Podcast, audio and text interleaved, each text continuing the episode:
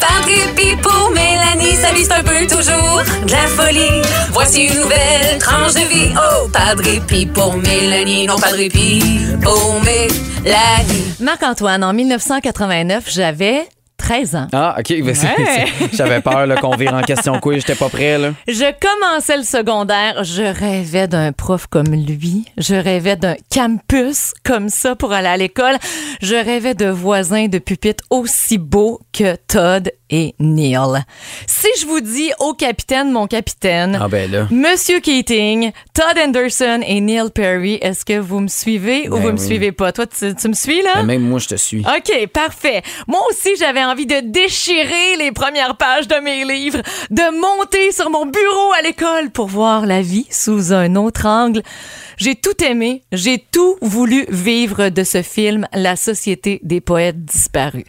Un film incomparable, j'en parle, j'ai les frissons, c'était touchant, c'était saisissant, c'était déstabilisant, c'était marquant. Nominé en 90 pour le meilleur acteur avec Robin Williams dans le rôle du professeur, nominé pour le meilleur film, le meilleur réalisateur, vainqueur pour le meilleur scénario parce qu'il y avait toute une leçon à apprendre là-dedans.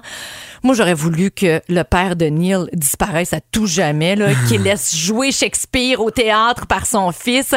J'aurais tout de suite voulu marier mon beau et timide Ethan Hawke, ce si beau Todd, puis Neil. Tu sais, si séduisant, si fort en apparence, tellement fragile au bout du compte. Mais finalement, à la fin de ce film-là, ce qu'il faut retenir, c'est une phrase.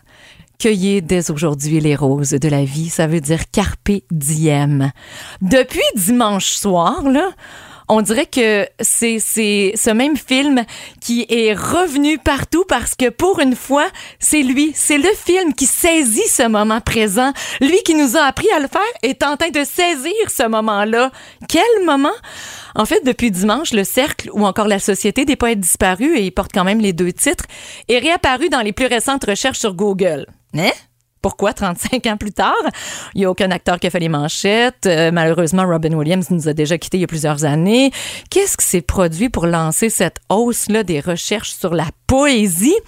Eh bien, le capitaine, mon capitaine, est devenu la capitaine. Taylor Swift a annoncé aux Grammys dimanche que son nouvel album porterait le titre du département des poètes torturés, The Torture Poet Department. Suite à quoi les recherches sur le film ont bondi à temps, attache ta tuque, de 588 Mais penses-tu que c'est une erreur? Ben non. Non, mais dans le sens, penses-tu qu'ils ont comme tapé, ils ont mal entendu le titre? Non, attends, parce que ça va plus loin.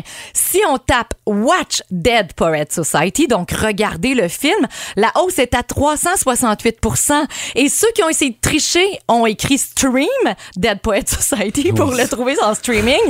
1135 d'augmentation.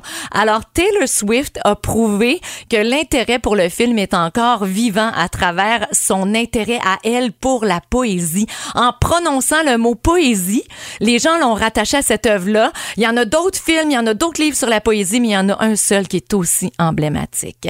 Est-ce qu'il y aurait de la place pour une nouvelle mouture de ce film-là? Euh, tout ça me donne envie, moi, de le réécouter avant de juger, parce que pour moi, je pense qu'il a bien vieilli. Le capitaine serait dur à remplacer.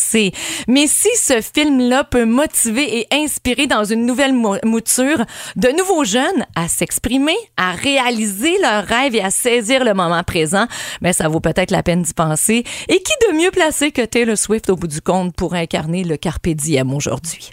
Le